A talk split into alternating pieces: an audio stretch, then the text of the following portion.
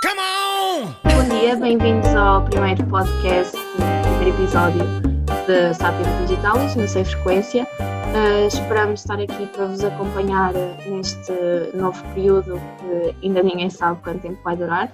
O meu nome é Catarina Magalhães, aqui comigo está o Paulo Cardoso, a Mafalda Pereira e o Tomás Barros.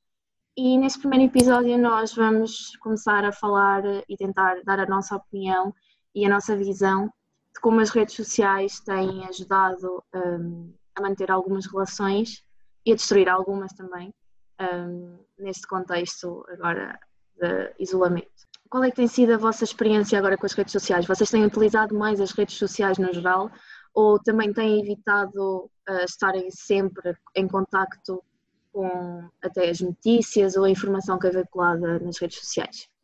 Eu acho que tem, tem sido uma boa experiência porque estamos a aproximar uns dos outros, mas também acho que isso, isso já, mesmo em tempo de aulas presenciais, já estávamos próximos uns dos outros pelas redes sociais. Tanto em organização de trabalhos, como para combinar convívios, combinar almoços, jantares. Uh, acho que tenho utilizado menos as redes sociais para ver informação. Prefiro ir às, às aplicações de, de informação e de jornais e, de, e, e ver televisão do que me informar através das redes sociais depois também apareceu esse problema da desinformação e da maneira que foi disseminada na, nas redes sociais, principalmente no WhatsApp, e também tentei-me afastar um bocadinho e agora uso mais as redes sociais para falar com amigos ou para combinar trabalhos ou prosseguir trabalhos da, da faculdade. Por isso acho que devemos uh, utilizar as redes sociais com um critério também de, de moderação e de não estarmos obcecados em casa e também termos outros modos de distração, porque senão ficamos dependentes da tecnologia e isso, com aulas presenciais ou sem aulas presenciais, não devemos ficar dependentes totalmente uh, delas neste tempo de, de, quarentena. E tu, Mafalda, como é que tem sido a tua experiência? Uh, eu concordo com o Paulo no que ele disse. Um, eu sempre fui muito ligada às redes sociais, e, mas sinto que agora, por exemplo, nunca muito com o intuito de ver notícias.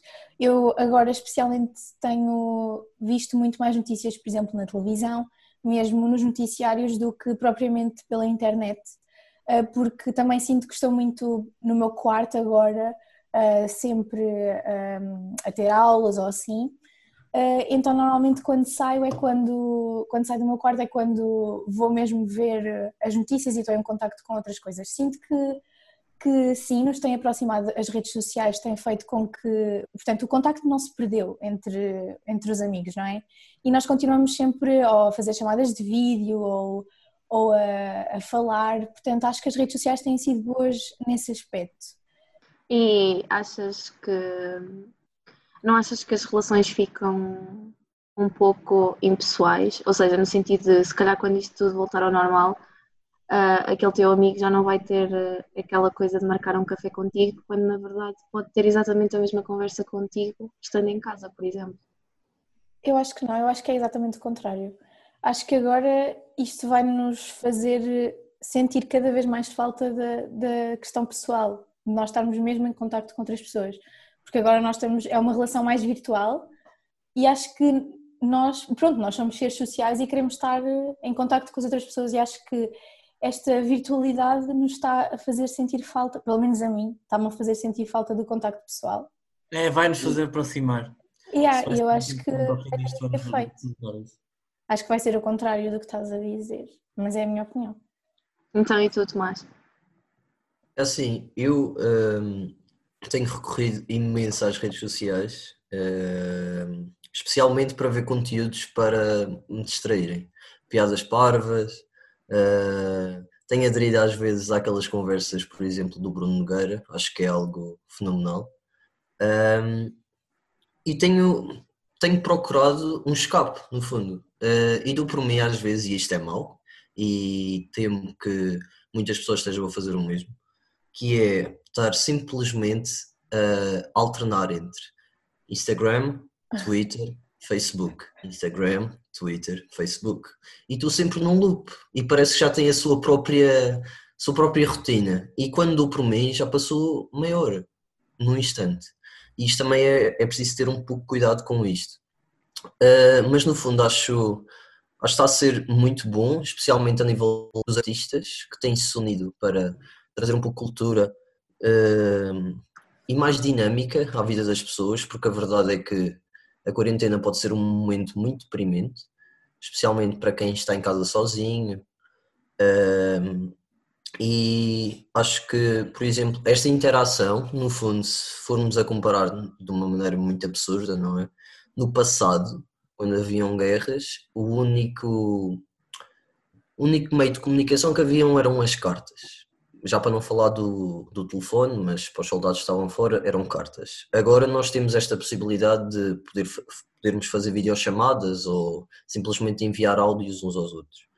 Uh, mas no fundo, e como a Mafalda está a dizer, uh, esta nossa nova maneira de comunicar apenas deixa aquele gostinho amargo de caramba, quem me dera estar agora com aquela pessoa ao viver a cores, poder-lhe dar um abraço, poder-lhe dar um beijinho, uh, todo esse tipo de coisas. E eu acho que, tal como nos disseram, apenas está uh, a trazer mais fome de querer estar fisicamente com alguém.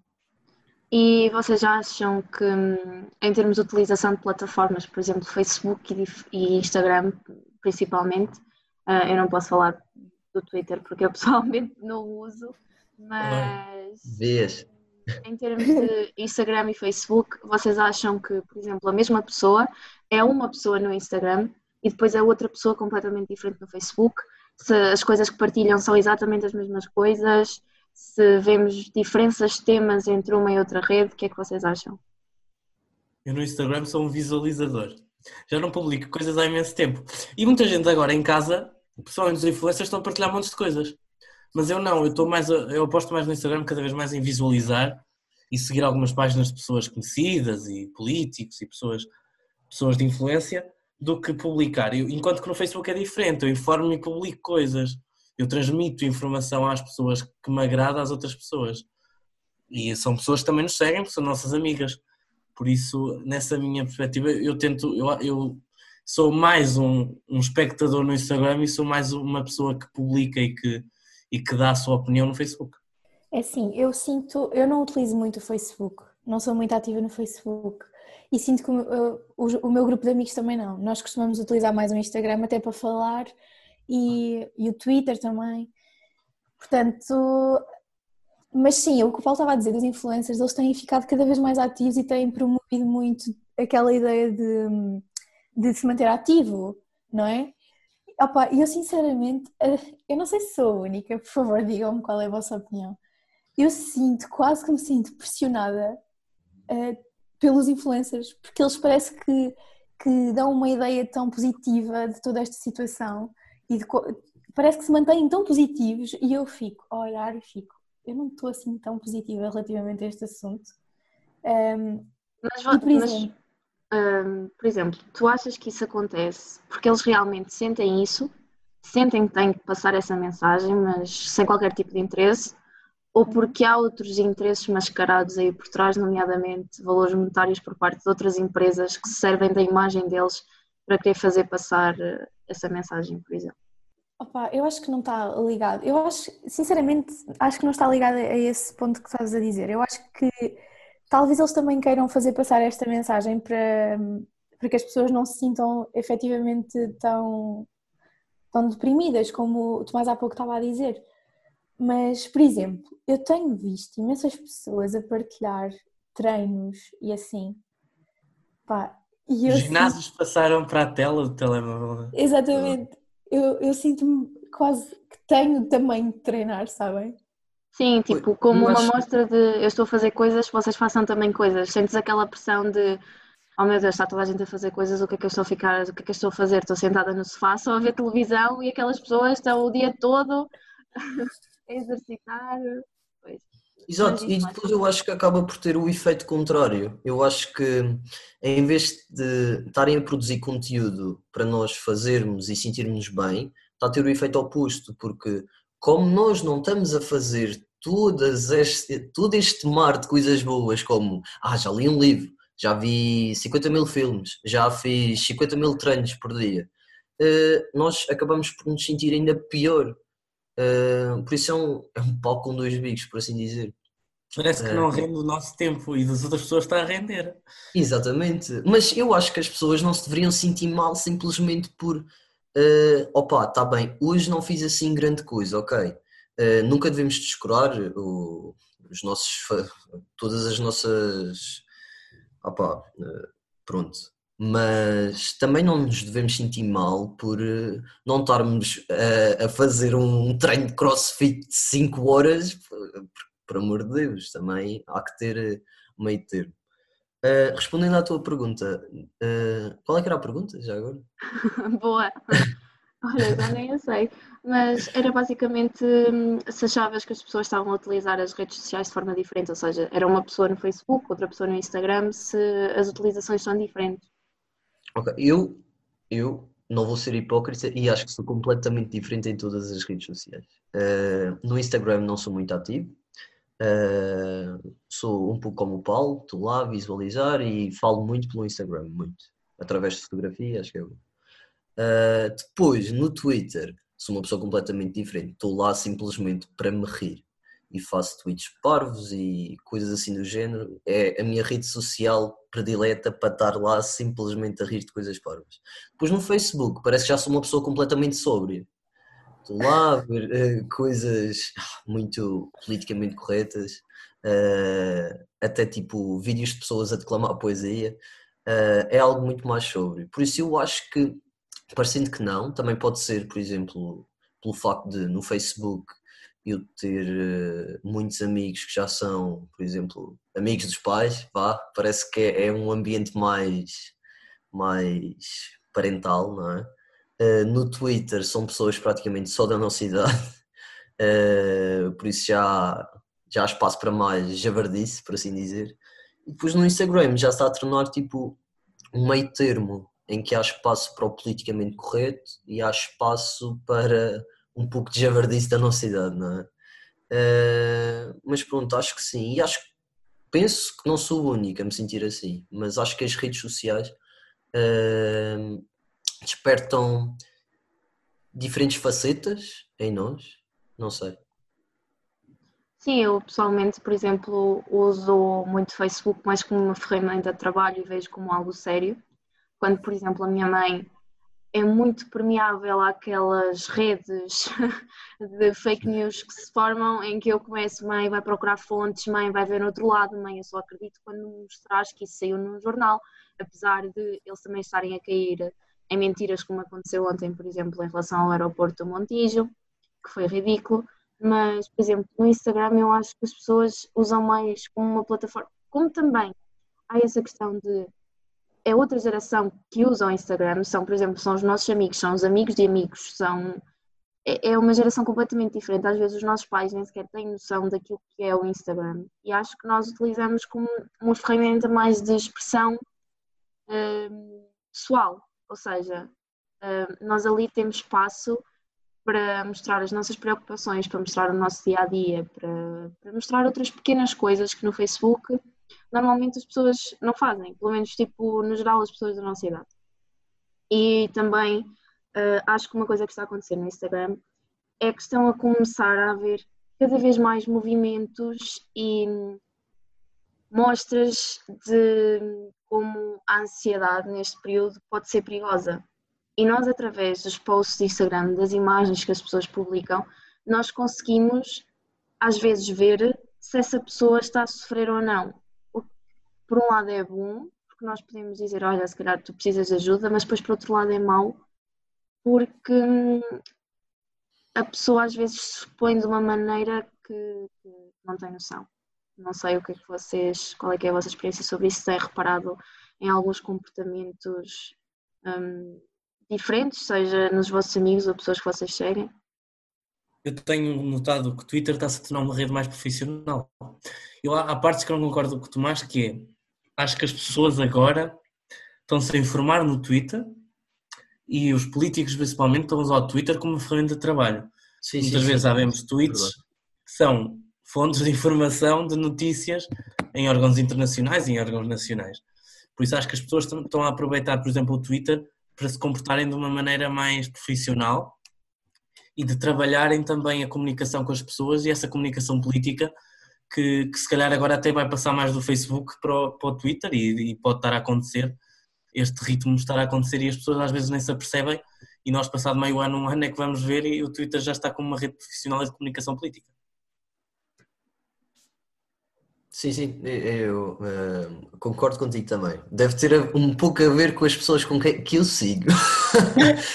mas, mas, por exemplo, olha, eu soube do comunicado do Boris Johnson ter contraído o vírus uh, através de um tweet dele, precisamente. Mas que alguém tinha retweetado, porque eu não sigo o Boris Johnson, nem, nem estou minimamente interessado. Mas, mas sim, sim. E o próprio Bolsonaro é muito ativo, demasiado ativo no Twitter por exemplo, e o filho dele, etc. Uh, mas sim, nesse aspecto também concordo contigo, apenas eu é que gosto de me cingir às piadas do Twitter. E como é que é a tua utilização, por exemplo, do Twitter ou até do Instagram, Mafalda? Por exemplo, sobre aquelas questões, quer seja de políticos ou de mensagens, ou até aquilo que eu estava a falar acerca de problemas de ansiedade e de preocupações com a imagem até? Uh, eu vejo mais o Twitter como o Tomás. Uh, e eu acho que também porque utilizo. O Twitter mais... é o Tomás. Uh, não, porque... não, não é isso, mas porque eu acho que o Twitter, pelo menos até agora, uh, tem funcionado muito mais como um espaço de quase de, de confessionário, sabes? As pessoas um, Imagina essa parte que estavas a dizer de, das pessoas estarem mais depressivas ou sentirem-se pior ou assim. Eu acho que o Twitter é um espaço onde elas partilham mais isso do que propriamente o Instagram. Eu acho que o Instagram é mais é mais uh, ligado à parte física do que psicológica. Exato. Uh, acho que as pessoas no Instagram tentam mais passar a imagem a imagem de que, de que estão bem, talvez não tanto de que estão mal, porque eu acho que o Twitter é mais espaço para isso. Relativamente um, à parte informativa, também concordo com o Paulo, porque às vezes até, até os tweets são utilizados como fontes. E, e sim, também já vi isso até nas notícias, um, colocarem o tweet de algum, sei lá, de alguma figura pública ou de algum político para utilizar como fonte de informação, sim.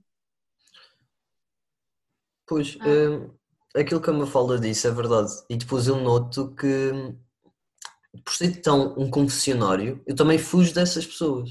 Ou seja, porque no Twitter é muito fácil rires à gargalhada num post, fazeres scroll e ficares deprimido. Ou deprimida. É, é, é muito fácil, é muito fácil. Mas no fundo, e eu acho que, pronto, é o fulcral de cada rede, nós é que moldamos aquilo que queremos ver. Por isso é, sem querer, temos que saber filtrar, porque senão é muito fácil ser influenciado, pronto, tantas outras coisas. Então, nesse sentido, tu achas que, por exemplo, neste caso, nesta altura, o facto de nós estarmos inseridos todos em bolhas digitais que nós próprios criamos, pelas pessoas que conhecemos, por aquilo que nós mais gostamos, um, e que depois a própria rede filtra e acaba por ser aquilo que ela mais nos mostra, isso também não pode ser, eh, por exemplo, negativo porque nós só temos a opinião daquelas pessoas ou só temos, só vemos aquele lado da história exatamente por causa hum, das bolhas digitais que nós próprios criamos. Sim, completamente, completamente. Um, por exemplo, se eu for uma pessoa que tem um gosto muito particular, uh, pá, vamos, vamos dizer, por exemplo, comédia, no meu caso, uh, se eu estou a seguir, por exemplo, humoristas que têm uma opinião muito concreta acerca de, de um certo tema, eu vou estar, no fundo, a ser moldado por esse artista, não é? Uh, é como quem segue, por exemplo, um certo redator que escreve a opinião num jornal. Uh, está sempre a ser moldado por aquela opinião. Ou seja, eu acho que é importante, por exemplo, da mesma forma que eu sigo um humorista que consegue ser um pouco sexista e tem piada. Da mesma forma, eu sigo outro humorista que tem outra perspectiva, mas que é o inverso de sexista. Estás a perceber? Isso, uh, mas isso já depende de cada um, aí tá. Por isso é que é importante nós moldarmos e conseguirmos apanhar um pouco de tudo. Mas o mais fácil, e, e é naquilo que as pessoas teimam em cair, é seguir sempre uma linha reta de opinião. E de informação. Exatamente. Quebra, tentar quebrar aí as fake news e, e, conseguir.